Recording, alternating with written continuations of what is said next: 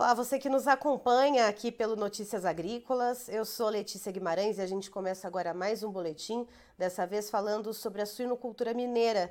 E quem está aqui hoje, então, para bater um papo com a gente e trazer detalhes uh, de como que está o mercado lá no estado, é então o João Carlos Bretas Leite, que é presidente da Associação dos Suinocultores do Estado de Minas Gerais, a ASENG. Seja muito bem-vindo, João.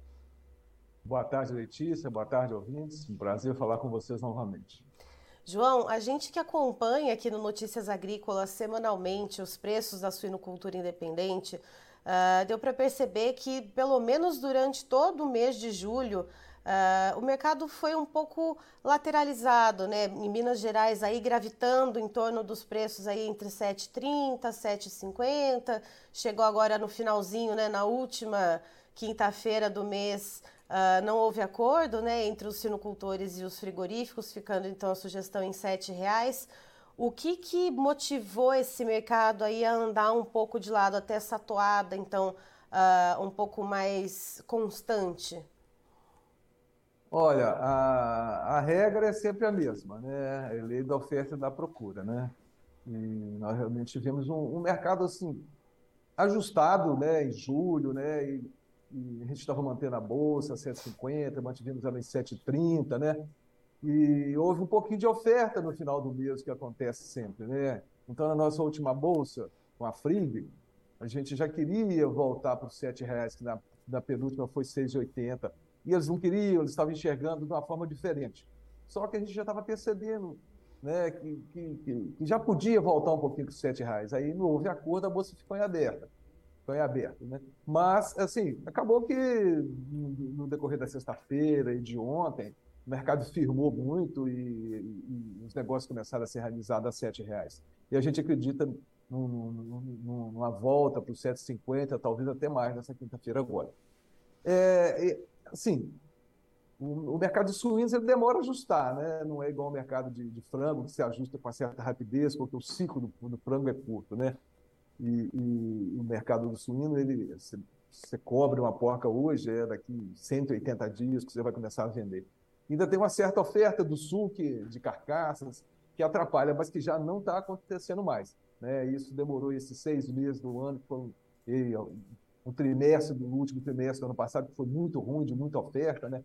que nós viemos só num, numa queda de preço. Né? Então, a gente acredita agora que no segundo semestre desse ano a gente possa sobreviver com dignidade, vamos dizer assim, que não é o que a gente deseja ainda, né? mas que a gente vai ter preços que vai permitir a gente sobreviver com dignidade no segundo semestre.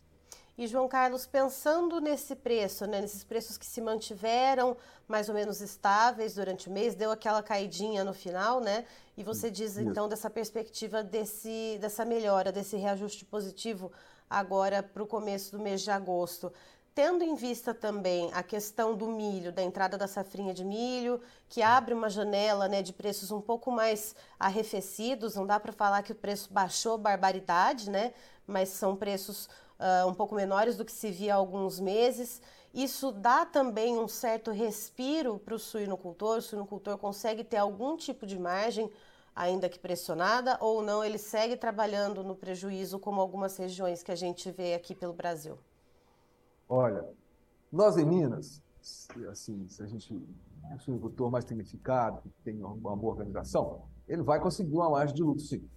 É, a safra de milho, né, a gente está tendo muita oferta de grãos. Apesar da, da volatilidade, de, de toda hora tem, um, tem, uma surpresa, ah, o navio saiu da Ucrânia, o navio não saiu, a Rússia bombardeou, a Rússia não fez isso. Essa guerra na Ucrânia, isso atrapalha a gente, né? É, o mundo hoje é um mundo globalizado, né? E, mas a gente está assim, o milho, o milho, os grãos, então, nós estamos tendo oferta, né? Agora a, a safrinha está terminando, a gente tem visto notícia que ela tem mais aí uns 15, 20 dias para terminar, né? Então, assim, isso tudo ajuda, né? A gente, quem tem é, recurso financeiro para se abastecer, vai ter, sim, um custo mais baixo e também é, você fica menos apavorado na hora de vender suínos, né? Porque você começa a ter uma margem de lucro você já não sente aquela necessidade de, de ficar livre dos animais, né? Você, você consegue perceber, não, eu, se o animal comer mais 3 quilos de ração, ele vai engordar mais um quilo, então eu vou ganhar mais X reais. Você faz uma conta. A gente não estava podendo fazer isso nem na terminação que é a ração mais barata, né? O animal ganhava peso, mas o que ele comia não pagava, né? Então agora assim, o que o animal come na terminação já paga a ração, a gente já consegue respirar assim. A gente espera um ano equilibrado, a gente espera que no ano que vem a gente possa recuperar esse ano e o final do ano passado. E, João Carlos, a questão da programação que você falou, né, dessa, dessa organização para conseguir se abastecer, isso é realidade para uh, ah, qual parcela dos suinocultores? Né? Boa parte dos suinocultores ou é uma minoria que consegue ter então essa estrutura de armazenagem, que consegue fazer essa compra antecipada, né? que tem esse caixa para poder comprar esse milho né? naquele momento? Ou a maioria segue comprando da mão para a boca? Comprar da mão para a boca é muito ruim, né? Uhum. O certo é a gente se organizar e ter aonde buscar esse recurso, né? Você buscar financiamento, o banco, o banco tem linhas de financiamento, até outro dia mesmo ele tinha linhas a 7,5% ao ano, agora já é 12,5%, né? Mesmo assim ainda vale a pena, né? Você buscar recurso de custeio e adquirir uma, uma, uma boa quantidade de milho agora, de grãos agora, né? É, infelizmente, não é toda a parcela da suinocultura que consegue isso, né? Mas para você sobreviver, para você viver nessa suinocultura extremamente tecnificada de extremamente competitiva, você precisa se adequar a, esse, a essa, a essa realidade. Não, senão a gente não, realmente não consegue sobreviver. E, João, quanto que pesa também, né, nesse movimento que a gente teve mais lateralizado do mês de julho, a questão das exportações? Porque a gente uh, também viu um movimento um pouco mais positivo no mês de julho, né, no escoamento para o mercado externo. Ainda que a China não tenha mais aquela voracidade nas compras que a gente viu há dois anos, né, do, nos últimos dois anos, uhum. perdão, uh, ainda assim a gente viu no mês de julho uma, um movimento um pouco mais positivo, um pouco mais animador. Isso ajudou a pesar também uh, nessa manutenção de preços que aconteceu não só em Minas Gerais, mas a gente viu São Paulo, Santa Catarina também mantendo por algumas semanas consecutivas o mesmo valor no suíno vivo. A uh, exportação tem algo a ver com isso também? É um conjunto de fatores, né? É um ajuste interno que vem e, que essa melhora nas exportações ajuda a melhorar esse, esses fatores todos internos. É, houve diminuição né, de, de, de, oferta nossa mesmo, até mesmo, muitas vezes, pela piora da qualidade de desempenho dos animais, né? O sujeito às vezes faz, o agricultor faz a economia do ingrediente, às vezes não compra uma vacina, o animal não tem aquele desempenho que teria se ele tivesse capitalizado. Aí vem as exportações, a série de fatores contribui para diminuir a oferta e aconteceu o que está acontecendo agora e que a gente espera que nesse segundo semestre agora a gente possa voltar a ter é, margens positivas no nosso negócio.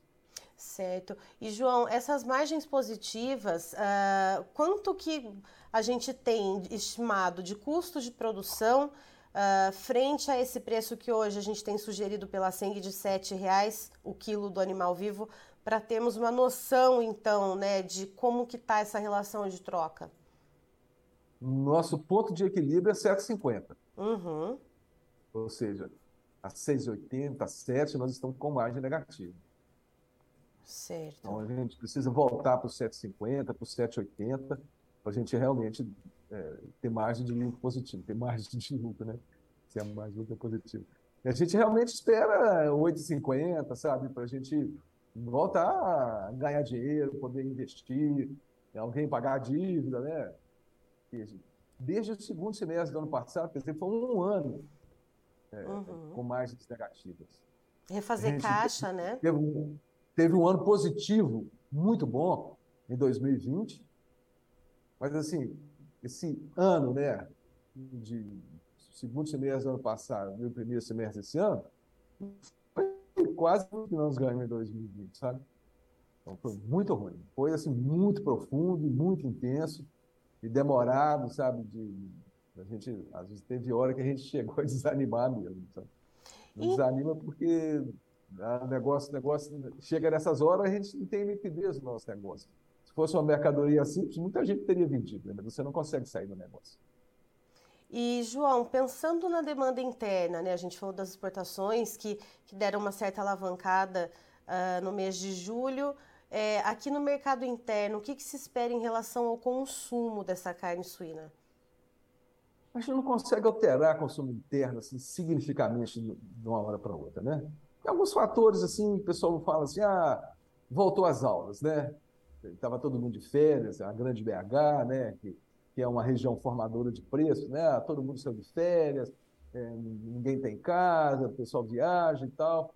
Não sei se isso é significativo, eu não sei se volta às aulas é significativo, não sei se frio é significativo, né?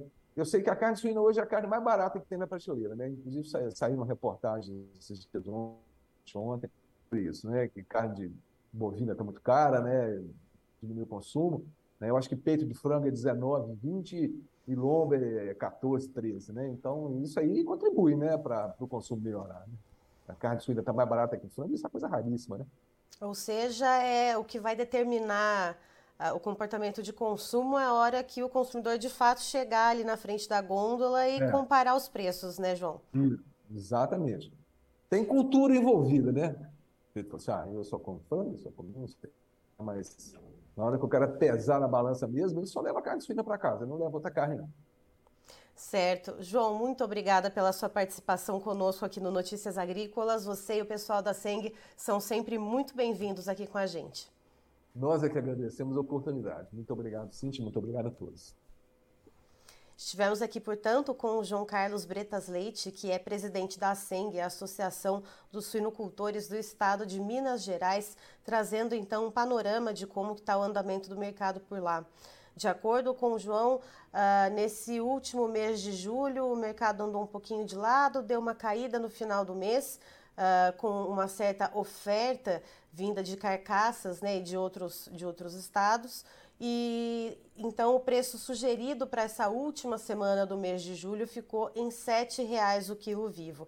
Apesar de durante a realização da bolsa não ter havido uh, acordo entre suinocultores e frigoríficos no último dia 28, ainda assim, uh, em seguida esse preço, perdão, acabou sendo praticado nas vendas então acabou valendo esse preço de R$ 7,00 o quilo. Porém, frente aos custos de produção, o João Carlos explica que o ponto de equilíbrio entre então a relação, né, na relação de troca do preço de venda e custo de produção seria o valor de R$ 7,50 o quilo vivo, que é o que ele estima que deva ser alcançado então na próxima semana, na próxima Bolsa de Suínos do Mercado Independente de Minas Gerais. Eu encerro por aqui, daqui a pouquinho tem mais informações para você.